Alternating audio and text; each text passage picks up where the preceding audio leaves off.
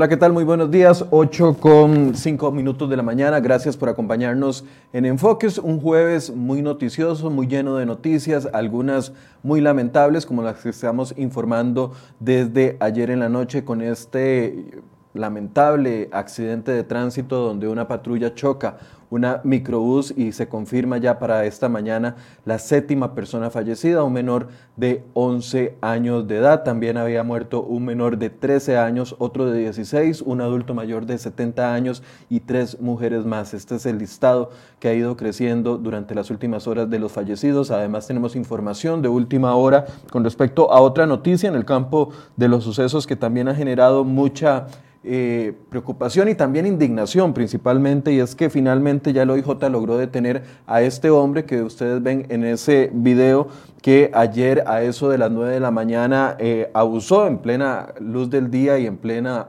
vía pública de una mujer que eh, se encontraba haciendo una diligencia con sus hijos, estaba ella afuera de su casa en los últimos minutos, los agentes del organismo de investigación judicial detuvieron a este sospechoso de abuso sexual contra una mujer en la calle. Es un hombre de apellidos Villarreal Gutiérrez, de 50 años, y al parecer eh, él cuida una finca en los alrededores de Paraíso de Cartago, donde sucedió la situación.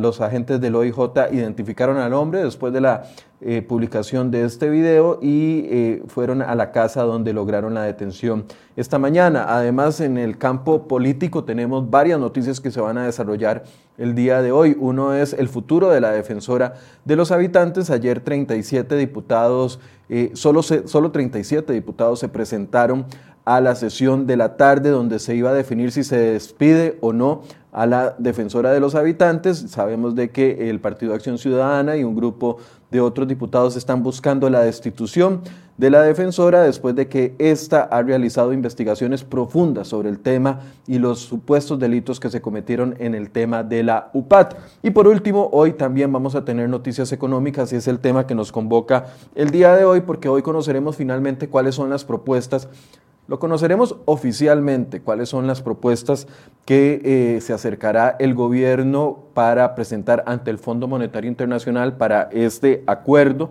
que permitiría al país obtener recursos hasta por 1.750 millones de dólares, eso sí, con algunas eh, tasas preferenciales que son las que ofrece el fondo, pero a cambio es el tema que vamos a hablar hoy, vamos a tener que hacer como país algunos sacrificios. Y uno de ellos eh, son y digo que conocemos oficialmente hasta el día de hoy porque desde hace dos días ya eh, varias fuentes del Ministerio de Hacienda nos han confirmado cuáles son las propuestas que va a hacer el gobierno. Una de ellas es un impuesto a las transacciones bancarias. En otros países le llaman la tasa Tobin o el impuesto Tobin, que se paga sobre todas las transacciones bancarias que realizamos en esta era donde todos tratamos de evitar primero ir a los bancos para realizar ningún tipo de trámite en vista de las circunstancias del, del COVID-19, pero además porque eh, es más fácil realizarlo desde el celular. Bueno, hoy hemos convocado a dos personas para poder conversar sobre este tema. Nos acompaña ya el economista Daniel Zúcar, que nos va a acompañar durante el programa y en algunos minutos se estará uniendo con nosotros don Mario Gómez, quien es vocero de la Asociación Bancaria Costarricense, que ya eh, eh, enviaron un comunicado de prensa esta mañana donde eh, aseguran de que lo que va a proponer el gobierno es un impuesto del punto 3 que representaría alrededor de 3 mil colones por cada millón en transacciones bancarias, pero ellos aseguran de que esto generaría una afectación importante en la forma en la que nos hemos ido acostumbrando a realizar nuestros trámites bancarios. Bueno, en minutos vamos a tener eso. Daniel, buenos días, gracias por acompañarnos. Hola Michael, muy buenos días para ti, para toda la audiencia. Y bueno, sí, la tasa Tobin, inventada o creada por el economista James Tobin en 1971 en Estados Unidos, es una, mm, es una formalización para acelerar la recaudación tributaria de forma temporal en algunas economías, pero casualmente hasta que no pasaron como unos 20, 25 años fue que algunos países empezaron a utilizar esta famosa tasa Tobin, o como lo acabas de decir, débito bancario o transacciones bancarias. Michael. Daniel, ayer cuando conversábamos por teléfono sobre el programa, yo le eh, facilitaba un, mensaje de texto donde ya nos habían confirmado algunos de los temas que se van a incluir dentro de esta negociación, que hasta las 3 y 30 de la tarde lo vamos a conocer oficialmente cuáles son las propuestas, pero eh, sabemos que también es estrategia filtrar algunos de los datos para ir suavizando entre la gente y ir aplacando las críticas para que cuando ya llegue el momento del anuncio, entonces ya algunas personas eh, tengan un poco procesado el asunto.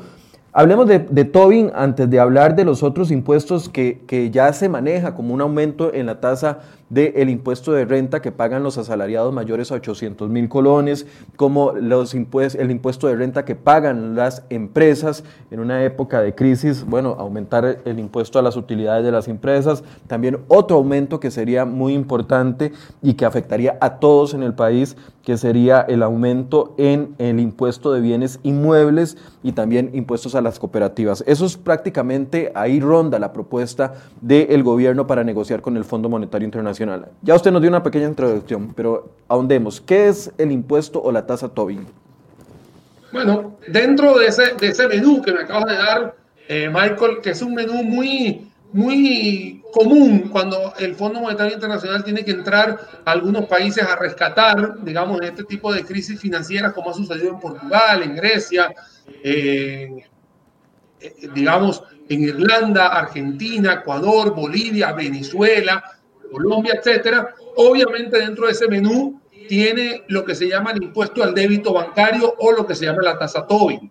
Como había comentado antes, este economista en 1971 eh, planteó esta posibilidad para que las fugas de capitales no se dieran. Eso quiere decir que si usted tenía que sacar el dinero de algún país, se le iba a agravar. Esa es, digamos, la naturaleza de esta tasa Tobin con su, con su definición. Luego, esta tasa Tobin empezó a, tropicalizarse y decirse, ok, no solamente para evitar la fuga de capitales, sino para poder recuperar dineros dentro de un país que está en crisis. Y como mucha gente, así de sencillo, tiene hoy una bancarización, eso quiere decir que muchos de nosotros nos depositan el dinero, ya sea de forma física o de forma jurídica, eso quiere decir empleados, eh, ya sean profesionales liberales o empresas y obviamente a partir de ahí usted tiene que pagar todo lo que son sus bienes y servicios, así de sencillo. Y entonces, claro, al, haber, al tener esa posibilidad de hacer un gravamen con cada una de las transacciones, los gobiernos lo que hacen es que recolectan dinero muy rápido, porque obviamente está, vamos, valga la se hace de manera, de manera efectiva e inmediata, entonces empiezas a recuperar dinero. El tema acá, Michael, no es el corto plazo, porque en corto plazo esta herramienta te va a servir para recolectar dinero. Luego empieza la gente a madurar el tema de la transacción y dice, ya va, déjame ver qué me sale mejor. Estar pagando esta tasa que se llama impuesto de débito bancario o mejor manejo el efectivo. Entonces, Daniel de forma vivencial te va a contar o les va a contar a todos que en Venezuela, cuando se hizo el impuesto de débito bancario, los primeros dos, tres meses cumplió su cometido, digámoslo así, de recolectar dinero rápido. Pero la gente empezó a entender la modalidad y empezó a tener más efectivo. O sea, empezó a sacar el dinero de los bancos, que estoy seguro que ahorita Mario nos da una profundidad ya del punto de vista técnico y todo eso, pero vivencialmente la gente empezó a sacar dineros en efectivo, empezaban a pagar en dineros en efectivo y de hecho las empresas te pagaban con bolsas de dinero, así, bolsas de dinero. Y claro, tú decías, ¿cómo me voy a llevar este dinero si salgo por esta puerta y me pueden asaltar? Y el, y el, y el cliente te decía, ya yo te pagué en efectivo, que es la moneda de circulación nacional.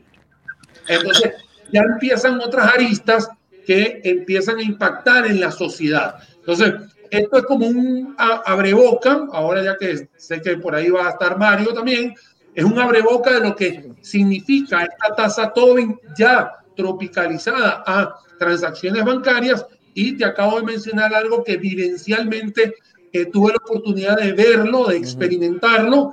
Y bueno, y obviamente hay otras, eh, otras consecuencias también nefastas. Michael. Ya, ya, se nos unió don Mario Gómez, asesor legal de la Asociación Bancaria, Bancaria Nacional, para también obtener una opinión de, de ellos. Pero antes de, de darle la bienvenida a don Mario, bueno, primero lo voy a saludar. Buenos días, gracias por acompañarnos. Buenos días, ¿cómo están todos? Buenos días a los costarricenses, a la orden. Muchas gracias por acompañarnos. Antes de darle la palabra a don Mario Daniel, nos pregunta Roy Cruz que si podría ahondar para tener eh, más contexto en el propósito original de la tasa Tobin, que yo usted lo mencionó, pero lo mencionó muy rapidito. Originalmente la tasa Tobin fue creada para evitar la fuga de capitales eh, o transacciones de un país a, otro, a otro país. Ese, ese es el origen. Eso es correcto. Eso es correcto. La idea de Tobin, en ese momento, James Tobin, lo que hizo fue que bloquear o mitigar la fuga de capitales con una tasa de, obviamente impositiva para que la gente, si tuviese que quitar, sacar el capital, tenías que dejar una parte que se coloca en el país o que te graban en el país. Pero ya después se fue modificando a lo largo del tiempo. Es que por eso hice hincapié que en 1971, o sea, muchos de nosotros los que nos están escuchando ni siquiera habían nacido cuando ya existía esta, esta definición en el ambiente. Pero, vuelvo a repetir, Michael, esta eh, tasa Tobin o esta tasa de débito bancario lo que hace es que de forma inmediata empieza a funcionar, puesto que, cada, puesto que ya obviamente todos hacemos transacciones a nivel bancario. En aquel momento en Venezuela se hacían transacciones a nivel de tarjetas de crédito, de eh, cajeros automáticos y la parte de los cheques. Entonces ahí donde los gobiernos empiezan a recolectar dinero. Ahora, Michael, te voy a terminar de colocar otra parte para que el usuario también se dé una idea. La tasa Tobin empezó con una, un gravamen hacia el que, hacia el que paga hay países como Ecuador, por ejemplo, que te graba el que paga y el que recibe. O sea, por eso digo que la definición de 1971 lo que ha sido es modificada a través del tiempo que otros países, como te digo, lo han tropicalizado. E-, ahí, es donde quiero caer, esa tropicalización, porque si, eventualmente se, se, usaba para transferencias bancarias, ahora estamos hablando de transacciones bancarias, y aquí entonces es donde nos mete a todos en la misma olla, porque no todos claramente sacamos dinero del país para enviarlo a otro lado, pero ahora sí todos pagamos el recibo de la luz, el recibo del cable, la, compra del súper a veces por Simpe Móvil, que ha crecido mucho la utilización del Simpe Móvil. Cuando hablamos de transacciones, entonces estamos hablando de una globalidad. Te iba a contar exactamente sobre ese Simpe Móvil, que ha sido una herramienta fundamental acá en Costa Rica. más durante la pandemia. obviamente Mario me puede corregir, pero que ha tenido un crecimiento, bueno, como, la, como la espuma, burbujeante y exponencial, y sería también un caso de gravamen de impuesto de débito bancario si nos apegamos a la definición de esta tropicalización de esa tasa Tobin o impuesto de débito bancario. Michael. Don Mario, ahora sí, eh, dando este contexto, eh, bueno, me imagino que ustedes como nosotros ya tenemos información de lo que se va a anunciar con respecto al tema de eh, la negociación con el Fondo Monetario Internacional. De hecho, en un comunicado de prensa que ustedes publicaban esta mañana, eso de las 6 de la mañana, hablan de un impuesto de un 0.3% que representaría alrededor de 3 mil colones por cada millón de colones que las personas hagan en transacciones. Eh, bueno, esta es información preliminar, pero ¿cuál es la primera opinión que tienen con respecto a esto? Bueno, sí, yo no puedo más que, que, hacer, que apoyar lo que está diciendo Daniel hoy y lo que dijo con gran propiedad don Fernando Naranjo eh, ayer, en el sentido de que pareciera que estamos empeñados en destruir los avances que eh, Costa Rica ha, ha, logrado en los últimos meses ha habido un ataque furibundo, no a los bancos, al sistema bancario y a los costarricenses. Ustedes han visto la, la exclusión, la grave exclusión que ha causado las últimas leyes que se aprobaron y ahora eh, eh, lo que eh, el efecto que va a producir este impuesto, ya lo dijo Daniel. Primero hay que tener claro que este impuesto quienes lo van a pagar son los costarricenses, no los bancos. pero que lo que van a provocar, y es un contrasentido en, en media pandemia, es que en lugar de incentivar el uso de los sistemas electrónicos, el uso de la banca, de las transferencias, como se ha venido utilizando, que, que creo que todos los costarricenses son testigos de los grandes beneficios que ha causado en momentos como este, se está produciendo incentivos todo lo contrario. Eso es como poner el cocodrilo jalando la carreta. Eh, eh, la situación a mí me parece que es seria, eh, me parece que va a incentivar el efectivo, además elimina los controles o, le, hace brecha en los controles contra el lavado de dinero y el narcotráfico que, en este momento existen. Eh, eh, no vamos a poder, hoy en día, por ejemplo, hay, hay empresas que dicen, usted no me viene con una bolsa de dinero y los bancos le dicen, usted no me viene con una bolsa de, billetes aquí, sino que usted me hace una transferencia como se debe y me explique el origen de esos fondos. Todo eso eh, es decir, se va a ablandar y, y el perjuicio eh, va a ser eh, muy serio. Nosotros hemos venido insistiendo que en una situación como esta hay que actuar con mucha serenidad, con prudencia. Me parece a mí que eh, la ruta que el, gobierno debió de haber tomado es la ruta de los impuestos generales y sobre todo algo que no se quiere decir, que es bajar el gasto, porque el problema lo tenemos nosotros en, el gasto, lo tenemos no en los salarios bajos, no en la gente que está ahí eh, todos los días sacrificándose y esforzándose por ser cada día mejor en sus trabajos, sino en las pensiones de lujo y en los salarios de lujo. Y eso no se quiere tocar, esos privilegios no se están tocando o no se están tocando como se debe. Don, Mario, bueno, a mí me llama mucho la atención porque el, lunes, sí, lunes 14 de septiembre, el presidente Alvarado, eh, durante la actividad en Cartago, decía, la lo que no se va a tocar, entonces ya, por descarte uno sabe lo que sí se puede tocar, porque ya el presidente dijo no se va a tocar A, B, C y D, pero en su enfoque principal decía que eh, los nuevos esfuerzos de pagos iban a recaer sobre los sectores con más, eh, con más, acaudalados o con más dinero en el país. Pero cuando uno ve que una de las primeras propuestas es el impuesto Tobin, ahí no se discrimina si es una persona que tiene que pagar 5 mil colones, 2 mil colones, o si tiene que pagar 5 millones de colones, o, me equivoco. No, no, por supuesto que no. Eh, dígame, ¿a, quién le pagan su salario hoy en día en efectivo? A todos les, se les deposita en cuentas y utilizan para girar a todos, casi todos los costarricenses tarjetas de débito. Y eso ha funcionado. O sea, el país está en los primeros lugares del mundo en profundización y en bancarización. Y pareciera que ahora eh, eh, queremos destruir e, esos, esos avances. Eh, eh, ese impuesto, hay que ser muy claro, lo van a pagar todos los costarricenses sin distinción. no es que, se va, que lo van a pagar los bancos o que lo van a pagar las empresas eh, o, las personas que más, más ganan. Uno esperaba más bien que vinieran soluciones que tenían que ver, insisto, con el gasto y con aquellos rubros que, que, son evidentemente injustos.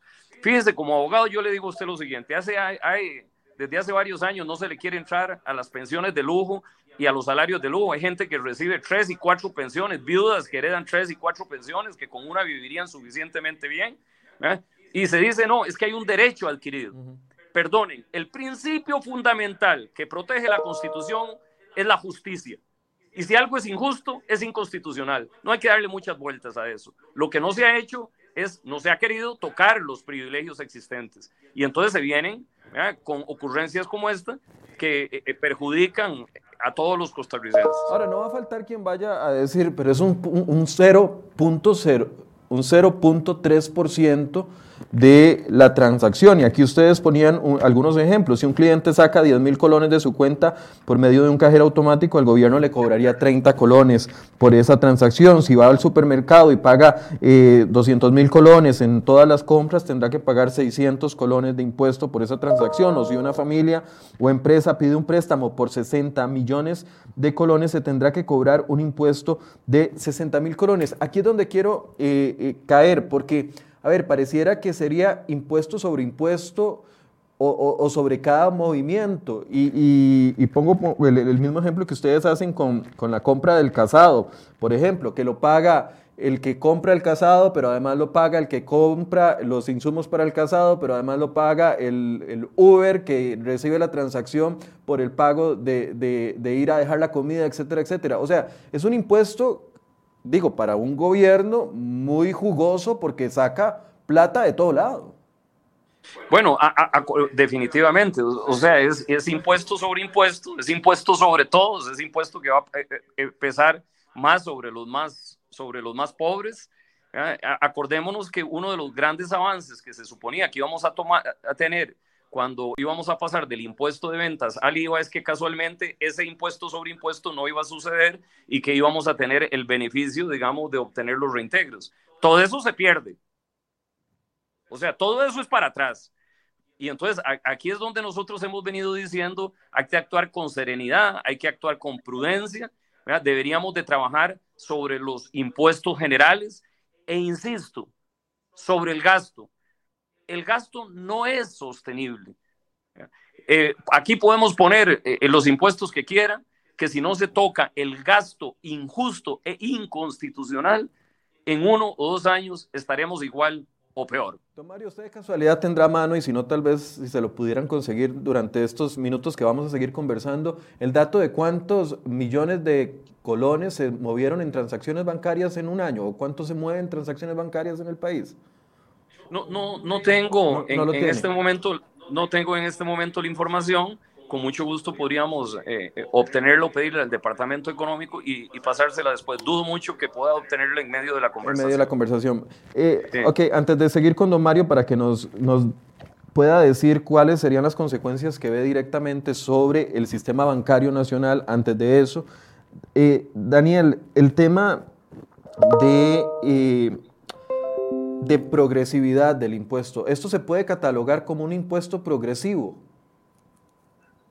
Mira, el, el tema del impuesto progresivo en realidad se, tiene cuando la cifra empieza a subir a medida que alguien tiene algún tipo de ingreso. O sea, el impuesto sobre la renta en, Costa Rica es progresivo porque cuando tengas 50 millones o menos pagas 10%, y después de ahí tienes 20%, después tienes 30%. En el impuesto sobre la renta de los salarios, que también es, uno, es parte del menú que también se tiene hoy en día. De hecho, es una expectativa que tenemos para, para las tres y media de la tarde. Mientras vas ganando más, estás pagando más porcentaje sobre el excedente. Eso es progresivo. Cuando tienes un impuesto que es fijo, un flat rate, al final lo que tienes que ver es quién va a, estar pagando más. Por supuesto, una persona que tiene una bancarización al 100% le va a pegar más si no tienes tanta bancarización, pero no se podría llamar progresivo porque no está atado a un, a un número específico de transacciones. Hay países en los cuales también el impuesto de débito bancario te decía, los primeros 500 dólares que tú transfieras o los primeros 300 dólares que tú transfieras van libres de impuestos de débito bancario. Después de ahí empiezas a pagar.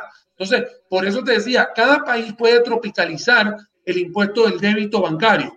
Hoy hay una gran cantidad, y digo hoy porque ya estamos a las puertas de escuchar esto al fondo, hay una gran cantidad de, digamos, de, de, adelantos que se supone que esto va a ser tres de cada mil, pero en realidad yo no podría decir que va a ser así hoy, porque hasta que no tenga la cifra, no estoy seguro, pero yo sé que hay países, como pasó en Venezuela, Ecuador, Argentina, que empiezan con un 0,5 y hoy van por 1,5 o van por el 2.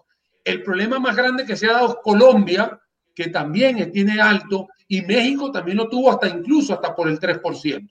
Acá, Michael, te cuento, más allá de sumar lo que está diciendo don Mario, es un tema que va a empezar la gente a sacar la cuenta y vale la pena con, eh, alquilar un transporte de valores así como todo el mundo conoce, el, carrito este que es súper blindado, a veces sale más barato alquilar uno de estos y que ese señor vaya a los diferentes proveedores de un supermercado, por ejemplo, y vaya con las cajas de con las cajas y las bolsas de dinero. Y eso la gente no lo ve, porque dice el supermercado, si yo le tengo que pagar tanto al de pasta de dientes, tanto al de gaseosas y tanto al de cerveza, yo la verdad que no me voy a me sale más barato mandárselo en efectivo. Y empieza el problema del efectivo. Es que acá el tema es la aguas arriba del problema. Es, no es tanto el, el, impuesto que, lo, como lo dijo Mario, lo pagamos todos y esto es como la lluvia, le cae a todo el mundo por igual. Pero el tema es cuando la gente empieza a sacar la cuenta de empezar a sacar efectivo. Ayer en la noche, una persona, un, un usuario en una entrevista me dijo, a mí no me van a saltar Así decían en Venezuela. A mí no me asaltan. Cualquiera está expuesto porque nadie te va a llevar efectivo de forma virtual. Te van a llevar el efectivo en efectivo, valga la redundancia, en físico. Y esa persona yo, yo, es ahí donde la inseguridad hace así y empieza a frotarse las manos. Claro. Esos son problemas más allá de lo que dijo Mario, que hemos avanzado en bancarización, tarjetas de débito, tarjetas de crédito, etcétera, sin PMóvil, y, y, sería echarnos unos cinco pasos para atrás. Eh, por supuesto que este tema va a ser tema de conversación en los próximos días, ya una vez que se concrete en la conferencia de prensa del día de hoy en la tarde. Eh, habíamos invitado a don Elian Villegas para que nos acompañara en Enfoques el día de hoy.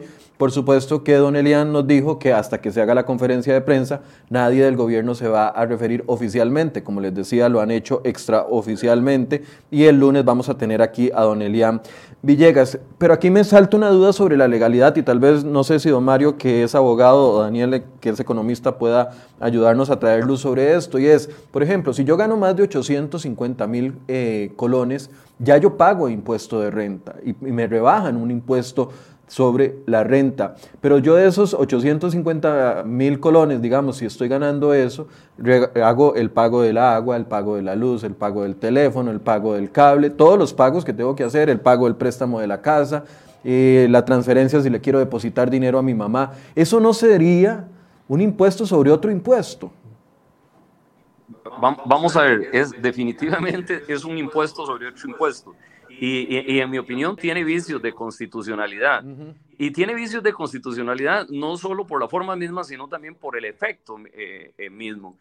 aquí lo importante es que dicen que, ah, que, que, el que no estudia la historia se juega el chance de que se la repitan, ¿verdad? Y uno, uno debería de ver qué es lo que ha pasado en otros países con este impuesto.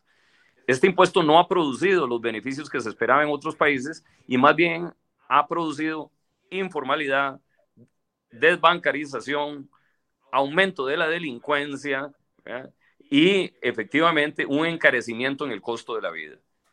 Eh, yo insisto, he estado, digamos, de manera eh, repetitiva, pero hay, hay, veces que hay cosas que nosotros no queremos enfrentar porque son dolorosas, pero nosotros debemos de enfrentar el tema de que hay que rebajar el gasto y hay que hacer un sacrificio. Hay eh, un montón de, instituciones, gastos que no son sostenibles y que deberíamos de ir por lo menos de manera paulatina y prudente de irlos rebajando. Si lo hubiéramos enfrentado hace eh, varios años o bastantes años, cuando ya teníamos conocimiento que esto venía, ya... Eh, eh, tendríamos una situación completamente diferente. Bueno, si hay que enfrentarlo ahora y hay que enfrentarlo en media pandemia y la, la naturaleza nos está obligando a hacerlo, bueno, qué caray, hay que entrarle.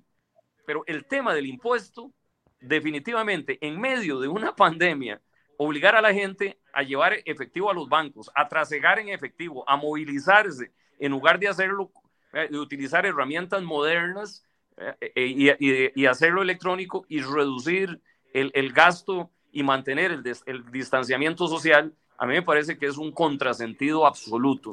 O sea, nosotros inclusive, si lo queremos ver desde el punto de vista sanitario, el impuesto en este momento no tiene lógica.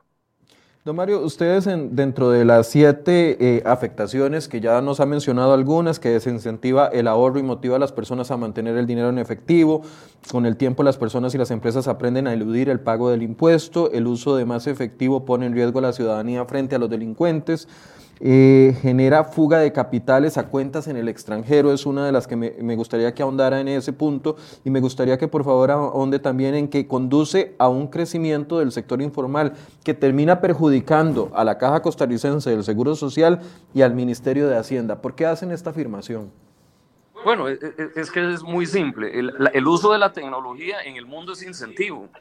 Y yo hoy desde Costa Rica puedo abrir una cuenta en un, casi cualquier banco del mundo que yo quiera.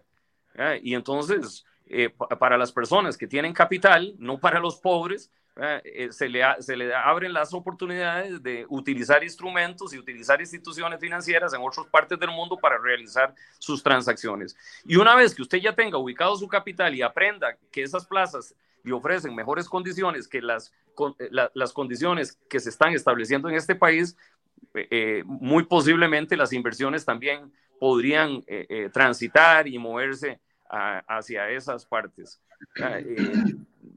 Eh, yo puedo hoy en día abrir una cuenta en Panamá, en Miami, en Suiza, en Francia, en Luxemburgo, en cualquier parte del mundo y puedo hacer ese, ese enlace y esa apertura casi a nivel electrónico. Nosotros tenemos un sistema financiero único que ha mostrado ser robusto. Ya pasamos una crisis en el 2008, hemos enfrentado con, con heroísmo los costarricenses y el sistema financiero incluido también esta, esta crisis. Hay que ir despacio, no sabemos cuánto va a durar. Usted no gasta la gasolina, toda la gasolina en los primeros 100 metros, ¿verdad? Y, y, ese, es, ese es el llamado que estamos haciendo. Usted me hizo una segunda pregunta. ¿Cuál fue, perdón? Sí, sobre la afectación en la caja del, Seguro Social y del Ministerio de Hacienda. Bueno, déjeme decirle, los impuestos, como lo dijo eh, eh, uno, creo que don Gerardo Corrales en una intervención ayer, los impuestos se llaman impuestos, no voluntarios. Entonces, si yo tengo la posibilidad de legalmente dejar de, de, pagarlo, lo voy a hacer. Y la forma es, ¿cuál? Trabajar informalmente a través de los mecanismos informales y entonces, en lugar de ir eh, tratando de que la gente se ubique en la formalidad, estamos incentivando a hacer todo lo contrario. Eh, eh, y ese, ese va a ser, sin lugar a duda, uno de los efectos. La pregunta es, ¿es que nosotros estamos tratando de sacar aquí una bolita de cristal? No, no, no, no. Estamos diciendo lo que, como bien lo ha dicho don Daniel aquí, ha producido en todos esos países, que además de producirse esos efectos, no han recibido, no han resuelto, perdón, los problemas que tienen. Y si no vea la situación desastrosa en que está Argentina, lastimosamente un país bellísimo. Eh, Daniel, este un país bellísimo que lastimosamente está en esa situación, para explicarme. Michael. Adelante, Daniel. Si me permites un minuto. Sí, adelante. Sumar algo. Después de todo lo que dijo, bueno, la, lo que ha dicho la ABC, en el caso mío que también tuve la oportunidad de mandar un video al aire hay algo interesantísimo que también sucede igual en todos los países, lo vive en Venezuela. Como se maneja efectivo, empiezan a meter billetes de 2.000, 5.000 y 10.000, que son los billetes de mayor circulación, falsos. Esa es otra. ¿no? Y empieza también otro problema porque después empiezan a pagarte en efectivo con billetes falsos o de repente de un fajo de dinero, vamos a decir, de 10 billetes que te pusieron, te sembraron tres. Y luego tienes otro problema, ¿no? Que es la, el lavado de dinero que también se va a dar en estos, bueno, que se da en estos países y se puede dar con el manejo del menudo o del efectivo, que es otra, otra consecuencia que vuelvo a repetir, que no es un tema bancario en estos momentos, sino que tiene repercusiones a nivel de sociedad que tienes billetes falsos, que la gente no te acepta el efectivo, que la gente la pueden asaltar y por supuesto el lavado de dinero, más no decir enriquecimiento ilícito que se puede dar, también es caldo de cultivo todo esto. Lo voy a volver a repetir, eh, Michael. En, el primer mes y en el segundo mes te recauda dinero porque la gente no entiende o, o, todavía no ha captado cómo es el tema del impuesto del débito bancario. Y al tercer mes se empieza a disipar todo eso. Michael. Ok. Eh, don Mario, para ir cerrando con usted, que, sabemos que tiene el tiempo limitado, eh, ¿qué, ¿qué, acción van a tomar en caso de que se confirme ya sea el monto de 0,3% eh, de impuesto a las transacciones o si fuera otro? En este punto ya se plantean de alguna u otra forma, no sé, alguna gestión ante los diputados que tendría que pasar esto vía un proyecto de ley, me imagino. Entonces, ante los diputados para que consideren todos estos aspectos que ustedes están eh, advirtiendo ahorita. E, e, e, efectivamente, digamos, lo primero es, nosotros hemos tratado mediante eh, los canales de comunicación que tenemos de, de hacerle llegar nuestro mensaje eh, nuestro mensaje de serenidad y prudencia tanto a las autoridades como a los diputados. Nosotros insistiremos en proveerles de información, de información técnica, eh, tratar de demostrar con números y, con antecedentes y con estudios eh, que el establecimiento de este impuesto es inconveniente y, dar nuestro aporte de cuál creemos nosotros que debería ser la ruta que debería de tomar el país para enfrentar esta difícil situación. Bien, don Mario, le agradezco mucho el tiempo que nos dedicó esta mañana. No, no, con todo gusto, estoy a las órdenes. Y por supuesto, de todos los costarricenses. van a venir más programas. Mañana vamos a tener un programa con los diputados sobre este tema para ver qué posiciones políticas hay al respecto y la próxima semana es muy probable que lo estemos llamando de nuevo para poder conversar con usted. A, las órdenes. Muchas gracias a don Mario Gómez, asesor legal de la Asociación Bancaria eh, Costarricense. Daniel, bueno, eh, eh, la tasa Tobin es una de las primeras que se establece y se plantea sobre, el, sobre la mesa. Pero hay otros, hay otros cambios que también terminarían afectando a los ciudadanos. Y me voy a brincar el de los impuestos a los salarios porque todavía no sabemos cuántas van a ser las tasas o las sobretasas que se pondría sobre el impuesto a los salarios. Eso tenemos que esperarlo en este momento.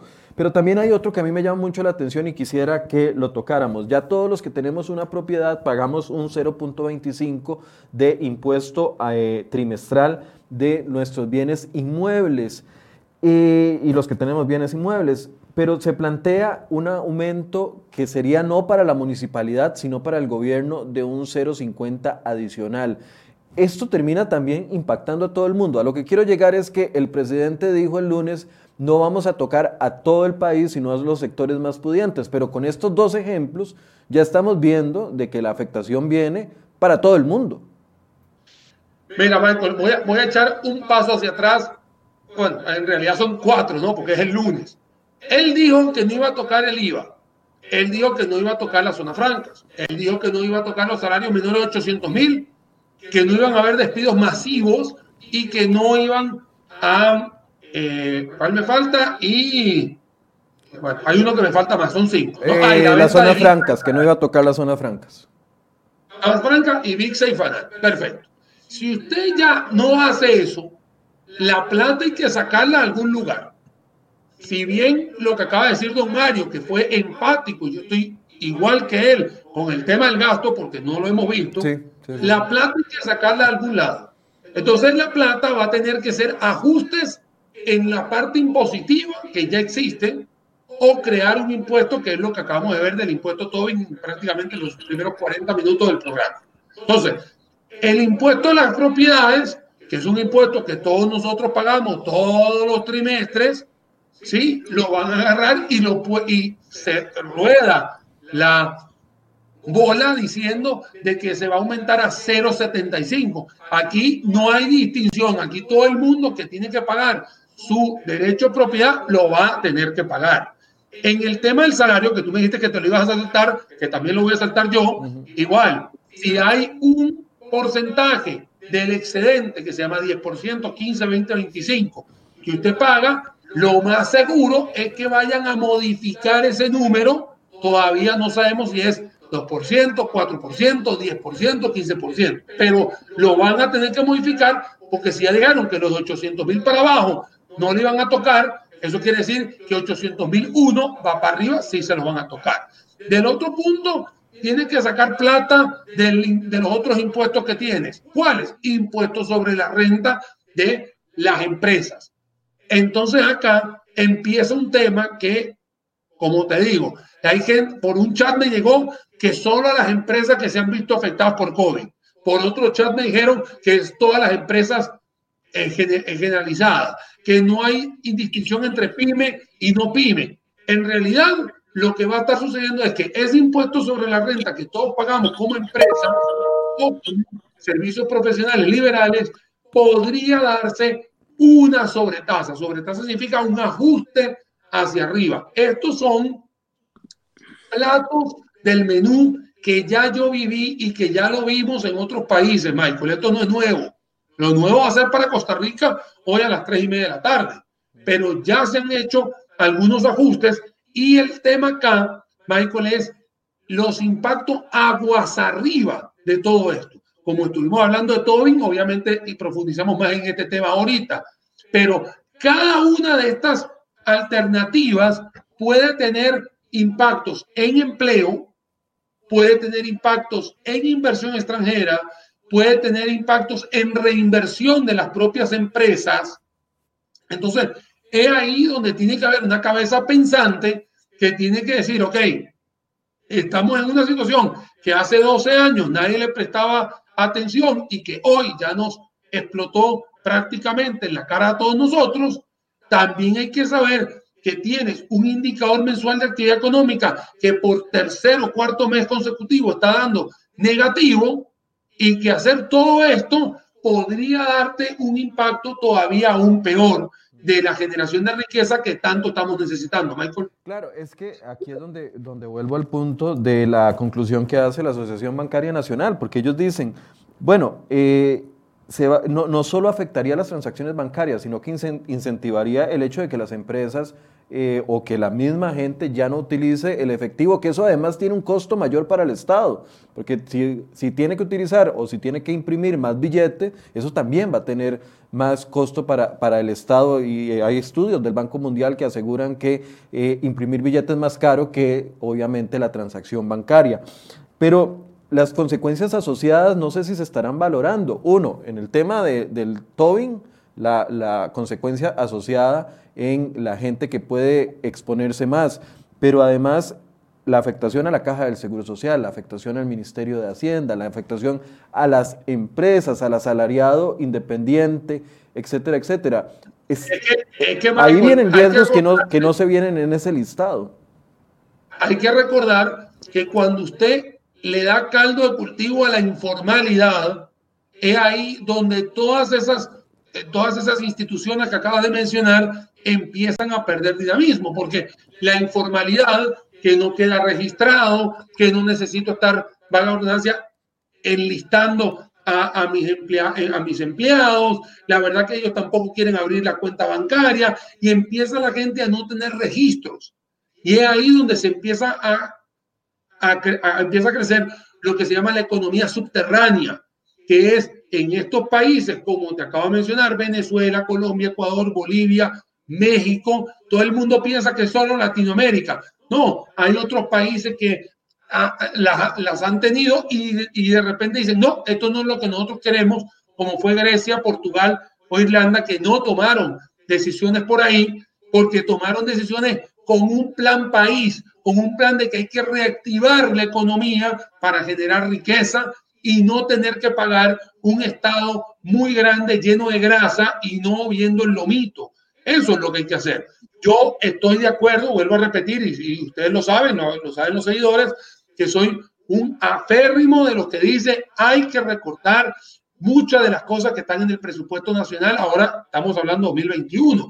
Hoy tenemos todavía alquileres, tenemos todavía viáticos, por ahí vimos la, partida de publicidad que es enorme, que lo vi aquí en crhoy.com, también vi que ahorita eh, para el 2021 crecen los viajes, o sea, tenemos que hacer algo importante con todo eso. Por ahí seguimos abriendo embajadas que no nos están dando nada. O sea, tenemos que ir recortando todo lo que se pueda. Y luego, paralelamente, la ley de la reforma del Estado, la ley del empleo público, que casualmente, Michael, ambas duermen juntitas en la misma cama en el sueño de los justos. ¿Ok?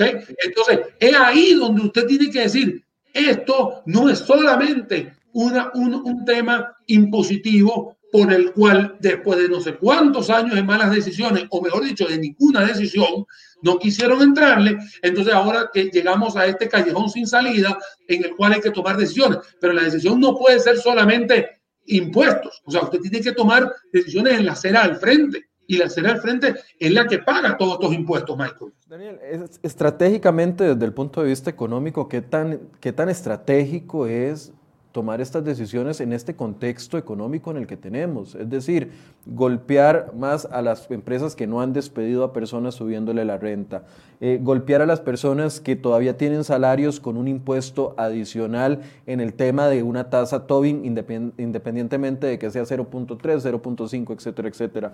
Golpear más a los que tienen trabajo y que ahorita están viendo, algunos con trabajo, otros desempleados, cómo pagan los impuestos de los bienes inmuebles. O sea, eh, esto es un buen paso para, para el país. Mira, no es un buen paso para el país porque si haces el análisis 360, Michael, no te sirve. Si bien es cierto, la matemática no falla y el papel lo aguanta todo, si usted sube un punto porcentual en cualquier impuesto, usted va a recaudar más. Eso lo sabe cualquiera. Eso, eso no se necesita tener mucho estudio. La matemática no falla.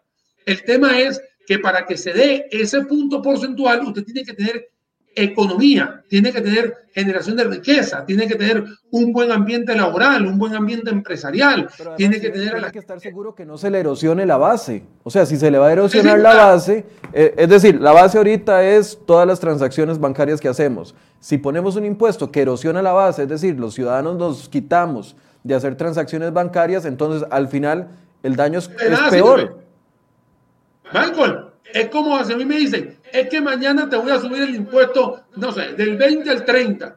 Y yo le digo, ¿sabes una cosa? Subímelo al 50, porque igual no estoy facturando, igual no te voy a pagar nada, porque no estoy facturando.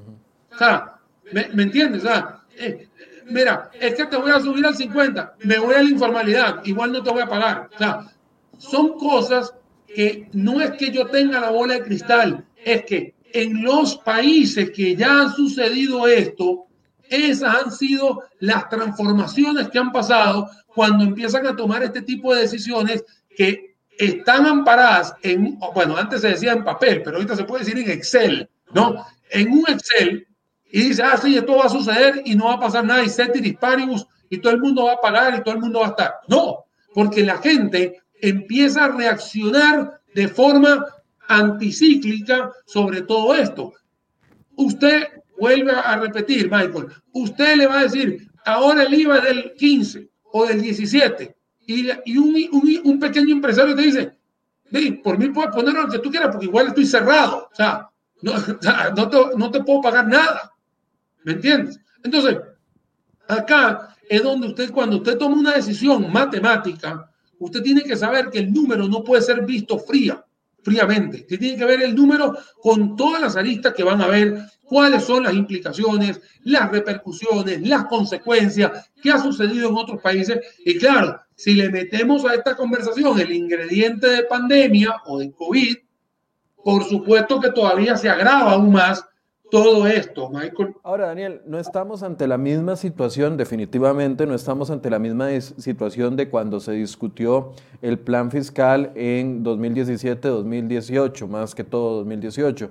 Eh, no estamos en esa misma situación. En ese momento muchos eh, sectores, incluyendo incluso incluyendo los bancos, eh, perdón la redundancia, apoyaron de una u otra forma las medidas que se tomaban con el plan fiscal, con la esperanza y con el, con el acto de, el depósito de la, de la confianza de que el gobierno iba a actuar en el recorte de gastos. Pasó todo el 2019, pasó el 2020, estamos en esta situación en pandemia, las finanzas se vinieron al piso y aún así seguimos reclamando todos los sectores, y yo veo los comentarios generalizados, menos las personas que trabajan para el Estado, obviamente, que piden recorte de gasto, recorte de gasto. Lo que quiero preguntar es, ¿no estamos en la misma situación y combo o con los planetas alineados que tuvo el gobierno en 2018 para poder tener un apoyo en el impulso del plan fiscal? No, yo no veo ese panorama actualmente acá en el país como para eh, tener apoyo sobre estos nuevos impuestos. ¿O usted los completamente, Completamente, Michael, son dos entornos totalmente diferentes cuando usted amplió la base tributaria del impuesto de valor agregado que sumó a los servicios, pero que le permite a todas las empresas cruzar de forma contable todo lo que usted recauda con todo lo que usted paga en el impuesto de valor agregado, también le está brindando la trazabilidad para bajar la evasión y la ilusión en Costa Rica. Ese era el capítulo 1. El capítulo 2, que tenía que ver con el impuesto sobre la renta, muy progresivo, como me preguntaste hace una media hora atrás, pero el capítulo 3, que tenía que ver con la ley de empleo público y la, regla fiscal, te cuento que la 3 no la hemos visto. Y la 4, acabamos de darnos cuenta, yo me, me enteré que este año que el deporte nacional ni siquiera es fútbol, es saltar. ¿Saltar qué? Saltarse la regla fiscal porque aquí las municipalidades se la saltaron, las universidades también se la quieren saltar, la Junta de Protección Social se la quiere saltar, y aquí todo el mundo se lo quiere saltar. Por eso, Entonces, esos, incumplimientos que se dieron en el momento, que esas promesas que no se cumplieron, las promesas que se dieron en 2018 cuando se obtuvo los apoyos del plan fiscal, ya van a ser el primer motivo de discusión ahora en este nuevo paquete.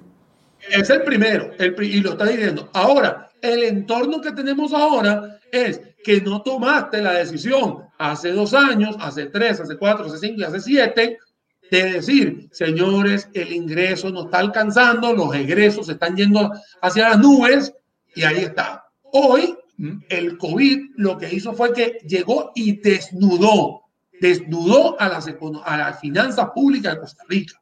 Y digo, acá está, lo que tienes es una gallina muy flaca que no te aguanta absolutamente nada y que necesitas más deuda que tributos para poder plasmar el presupuesto nacional. Ahora, falta plata, la semana que viene hay que pagar impuestos, hay que pagar los salarios, hay que pagar todo y no alcanza. El Fondo Monetario te dice, yo tengo la plata en efectivo, pero como yo pongo el dinero, también digo qué música vamos a bailar. Así de sencillo te están diciendo hay que tener un remedio que va a ser peor que la enfermedad en temas de amargura y que hoy en día tenemos un empresario y empresario no es el mayúsculo, porque el 95% del parque industrial acá es pyme, y todos lo sabemos. Entonces, acá todo el mundo dice, no me sigas metiendo más impuestos, no me sigas metiendo más cosas, porque no voy a pagarte la cera del frente que no le quieres recortar toda la grasa que tiene a los lados y que lamentablemente el ambiente empresarial hoy en día no está para aguantarse esto, porque incluso hay gente que la está viendo muy fea, muy fea, que no está pendiente de los impuestos, lo que está pendiente es ver cómo genera ingresos primero antes de que los impuestos. Michael. ¿Será eh, yo sé que nada está escrito en, piedra, pero ¿será que eh, la situación, las circunstancias van a obligar al gobierno y a Carlos Alvarado a tomar una decisión distinta, por ejemplo, en el tema de venta de activos o en el tema de recorte de gastos? Porque si hay que ver cómo van a estar las fuerzas políticas alineadas en los próximos días y ver qué movimientos está haciendo el gobierno para tratar de jalar a algunos diputados a, su, a su bando para tener apoyo en este tipo de iniciativas. Pero ¿Será que es inevitable eh, por las circunstancias del país de que el gobierno tenga que ceder y decir, bueno, no solo VIXA y no solo FANAL, voy a tener que decir, el lunes el presidente dijo, esas son las instituciones y punto. ¿Será que tendrá que verse obligado a tomar decisiones más fuertes y también en el recorte de gasto, inclusive en temas en los que se dice, bueno, es que son derechos adquiridos, pero bueno, si no hay plata y nadie puede recibir el dinero? Hey, Michael, acabo de utilizar una metáfora hace unos 20 minutos atrás para los que nos están siguiendo. Estás en el callejón sin salida. O sea, tienes que tomar decisiones y tienes que ser innovador en la decisión. Nadie quiere desprenderse de VIXA, nadie quiere desprenderse de FANAL, ni el INS, ni de Recope, ni de Colby, ni de estas empresas que todas han estado en el listado de que se les puede poner en la etiqueta de en venta pero usted tiene que tomar una decisión porque está en el callejón sin salida. O sea, usted tiene una deuda que va a estar por encima del 65% del Producto Interno Bruto, que lo más seguro sea el después del 70, que no alcanza para pagar el impuesto y que usted está por encima de los 10 mil millones de dólares en, en, en, en, préstamos prácticamente a la vuelta de la esquina. Usted tiene que tomar decisiones. O sea, nadie quiere llegar a este momento, pero como el momento llegó, ahora hay que tomar una decisión. Vuelvo a repetirte, Michael, si hay que vender Colby, si hay que vender el INS, no es por un tema patriótico, es un tema, o sea, no, no es que me tengo que aferrar a lo patriótico, es porque sencillamente sí, llegó el momento que tengo que tomar la decisión. O sea, nadie quiere tomar la decisión de desprenderse un carro o de, o de, o de, o de una moto que toda la vida ha sido su, su, su, su caballito de batalla. Pero si llegaste a un punto en que no tomaste las decisiones pertinentes, vas a tener que estar en el callejón sin salida y saber si te toca vender una moto o te toca vender un carro o te toca vender el carro nuevo que te acabas de comprar. En las negociaciones, en la experiencia internacional con el Fondo Monetario Internacional, los países optan por esta salida fácil. Y le, digo salida fácil porque aunque le va a llover al gobierno con la iniciativa de eh, aumentar impuestos o estos impuestos que afectan directamente a todo ciudadano, no es, no es un impuesto para los ricos, es un impuesto para todo el mundo, esta salida fácil es por la que se van los países, de aumentar impuestos antes de meterle tijera a sus presupuestos, antes de meterle tijera a sus planillas, antes de meterle tijera a sus gastos, antes de eh, vender instituciones, etcétera, etcétera. siempre los países se van por este otro lado o hay países que dicen, mira, no, si voy a entrar al Fondo Monetario Internacional y no quiero golpear a mi gente, voy a tener que sacrificarme yo como gobierno? La respuesta, Michael, es una acción paralela, no es en serie, en paralelo. Han tenido que cortar, han tenido que cortar y recortar, han tenido que vender, han tenido que optimizar. O sea, han tenido que hacer todo en paralelo. Así de sencillo. No es déjame ver si vendo una, a ver cómo, cómo nos va. No, no. Esto es un tema en que en el, en el, en el timeline, en la línea del tiempo, prácticamente todo está en la misma vez. Recorto tanto, optimizo tanto, corto tanto, vendo tanto. Tienes que hacerlo. Recordemos que vender una institución, Michael, no es ponerla hoy en venta, digamos hoy jueves 17, no es ponerla en venta ahorita y te pasan y te pasan la plata el lunes. no, no, no, no. Hay todo un procedimiento de valoración, de negociación, de, bueno, que se pueden tardar hasta seis meses, un año. Es que depende de la oferta. O sea, ¿quién va a querer comprar Fanal, por ejemplo? ¿O quién va a querer, con las pérdidas que tiene, a menos de que ya tenga un negocio, ¿quién va a querer comprar recope? ¿Para qué van a comprar recope? Si aquí no se refina, no se refina gasolina, ¿de qué me sirve? No, no, me es, que, es, que, aquí, por ejemplo, hoy, hoy, en, hoy en mi Instagram, en mi cuenta de Instagram, la gente eh, me hace preguntas y me preguntaron, Daniel, ¿cuál venderías? Y yo puse Colby, ¿no? Mira, pero ¿por qué Colby si es muy rentable? Eh, porque es la que más, es la más atractiva de vender. Claro. O sea, entonces le puede sacar más jugo. Si usted, va, si usted va a hacer una venta de cachivaches en la casa, no va, no va a sacar los trapos más feos para ponerlos en el, en el afuera yo tengo, para ver quién se los Michael, una metáfora que es si usted tiene un carro nuevo, un carro usado, una bicicleta nueva o una bicicleta oxidada, ¿cuál va a, optar, cuál va a vender usted para poder pagar su deuda? Porque seguramente usted no, no le gusta la oxidada porque está fea, pero por la oxidada no le van a dar ni dos pesos. ¿Me explico? No le va a pellizcar nada. Eso es como meterle un pellizco a un vidrio. Eso no va a hacer nada. Si usted necesita bajar su deuda fuertemente, va a tener que buscarse lo más atractivo que duela, sí, pues va a doler, por supuesto, pero ¿qué prefiere? ¿Un dolor de cabeza o, eh, o, o, o, no tener el carro y un día de estos vuelve y se lo compra? Bien, Daniel, tal vez una conclusión global y por supuesto que vamos a estar hablando de este tema en los próximos días.